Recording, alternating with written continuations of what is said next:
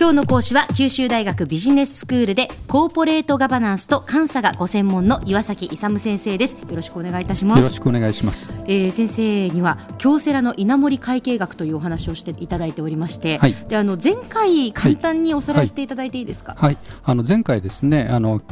京セラの稲盛会計学ってちょっと特殊な会計学ということで、まあ、主にですね管理会計的なことをやってるんですけどもそれがまあ財務会計にもつながっているんですけどもどういうことをやってるかという経営理念でですね。全従業員の物心の両面の幸福をつ追求するという経営理念のもとにですね、はい。会計思想としては人間が非常に心が弱い面もあると強い面もあるんですけど、まあ、それを前提に正しさを追求するということで具体的に会計原則ってどうするのかということなんですけどもあのきっちり間違いなくあの会計処理等を行ってですねええ。あの経営をありのままに、まあ、はい。真実の姿を反映するようにするというのが会計原則。でそれを通して会計管理を通して先ほど言ったあの経営理念を経営に反映させるということがあの体験になってます。うん。経営のための会計っていうことなんですね。でその経営のために7つのその会計原則っていうのを稲森さんがその示しているそうなんですけど、はい。それをですね、はい。えー今回から一つず一つご紹介していただきたいと思います。まずは一つ目です。はい、一つ目はキャッシュベースのあの経営ということで、キャッシュベース、あ経営の原則というのがあります。これはですね、あのふ普通利益あの会社経営というと利益を上げるために会社経営がなされていると、ええ当然ですよね。そうですね。うん、そうするとそれは利益をベースとした経営になるんですよね。ええええええところがですね、はいあの稲森さんがおっしゃってるのは、まあ、要するにキャッシュベースであの手元にあるのはですね経営者が経営を行う割には利益っていうのは見えないんですよね。経あのまあ、財務指標を作ってですねやればいいんですけど時間的に遅れるでそれに比較してですね現金の動きっていうのは 金庫を開ければいくらあるかっていうのはすぐ分かりますよね。はいはい。そういうのキャッシュのあの動きに焦点を当てて経営活動を行っていこうということなんですよ。ええでよくですね会計士とか税理士さんがですね決算書をつあ持ってって、はいあの経営者に見せるんですよ。そうすると利益が出てますって言うんですよね。例えばあの100億出てるということなんですけどで手元に100億あるかってよく経営者が聞くんですよ。うん、で実はほとんどないことが多いんですよね。100億でも100万でもいいですけどあ。100億という利益は出ているのに、どでもその実際うの手元にうんは100億はなないい。ことが多いんですよ。ええうんそうすると経営者ってあの会計よく分かんないから、うん。どうしどこにあるのって聞くんですよ。うん。確かに。でもそう思い 私も会計よくわからないからそう思います、うん、だからあの決算書であの損益計算書っていう、まあ、決算書を持っていくと利益が出てるんですけどえー、ってそれってあの経営者がですねうん。手元のあのお金と随分違うな、でどこにあるのかっていうとき非常に簡単な話するとですねあの例えばですね資産等を買うとですねお金が出ていっちゃうんですよ。えですよね。で、要するに資産、例えば車とか、あの、あの家とか買っていくと、全部出てっちゃいますよね。で、それ資産のまんまであるとですね、あの、要するにそれが費用になってないんで。あの損益で費用がな、あー費用が計上されてないんで。あの利益が計上されているという状況が結構出てくるんですね。で、貸借対収の借り方のですね、資産がいっぱいあるということは、それはあ簡単に言うと、お金払って買ってますので、あその資産がいっぱいあるってことは、キャッシュがないってことなんですね。なるほど。そうですね。資産はあるけど、うん、そうそうそうそう。現金としてはないですもんね。うん、そうそうそれで買ったわけですからね。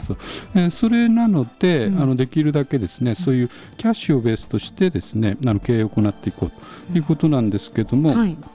具体的にはですね、あの損益計算の一番の基礎は収支計算っていうのが一番あの今はあの発生収支会計っていうちょっとあの難しい会計になってるんですけど、その前は収支って収入支出要するに現金の出入りでその差額で利益計算をしてたっていう、うん一番現象的な時代があるんですね。うシンプルでわかりやすいですね。それを、まあ、稲森さんはか考えてるわけなんです。あーうん、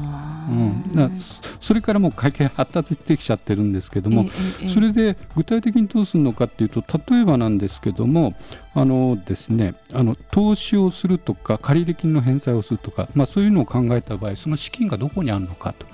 い。うことなんですけれども、ええ。それ資金っていうのはですねあの一番確実にあるのはあの利益あの損益計算書上場の利益とあとプラスですね減価償却っていうのがあるんですよ、ね、で減価償却ってなぜそれが手元にあるかっていうとえこれちょっと難しいんですけども費用なんですけど支出がない費用なんですよね。だからその支出がない部分キャッシュがあるんですよちょっと分かんないですね、えー、ちょっとそこお話しすると例えば車とかを買うと資産計上なんですけど買う時には支出あるんですけども、はい、それをあの減価償却ということであの価値が減少した分の費用化していくんですよ。で費用化した段階ではキャッシュが出ていかないんで費用は計上されるんですけど、キャッシュの支出がないんです。まあ、そういうものがですねあの要するにキャッシュとして手元にあるんで、まあ、それをベースにですね投資等をしていくということを言ってます。であとですねあの稲森さんとかがよく言ってるんですけど、あの無借金経営っていうのが非常に言ってるんですけど。無借金経営。これなぜいいかというとですね、はい、あの要するにまあ借り入れをすると銀行等のこのいろいろなですねだけどもあの無借金であればそういういろいろなところの外部からの圧力がかからないと。要するに経営者が思い通りにやれやれると。いうことでですね、まさにあのできるだけあの借金等をして無理に投資しないでですねあの経営者無理しないであの経営をできるようにしていくというようなことをでそのためにですねできるだけあの自己資本比率を高めていくと、はい、で内部留保を高めていくことが非常に重要だと、そういうような経営を目指すっていうのがキャッシュベースと経営なんです。そういうことですか。うん、ちょっと今日のまとめをもう一回お願いいたします。えっとですね、健全なあの経営のためにはやっぱりキャッシュをベースにして経営することが一番合理的だということですね。はい、あの稲森さんの会計学、その7つの会計原則のうちの一つ、キャッシュベース経営の原則っていうことで、はい、今日はお話をしていただきました、えー、九州大学ビジネススクールでコーポレートガバナンスと監査がご専門の岩崎勇先生でした。どうもありがとうございました。ありがとうございました。さて、ビビックモーニングビジネススクールはブログからポッドキャストでもお聞きいただけます。過去に放送したものも遡って聞くことができます。ビビックモーニングビジネススクールで検索してください。ビビックモーニングビジネススクールお相手は小浜もとこでした。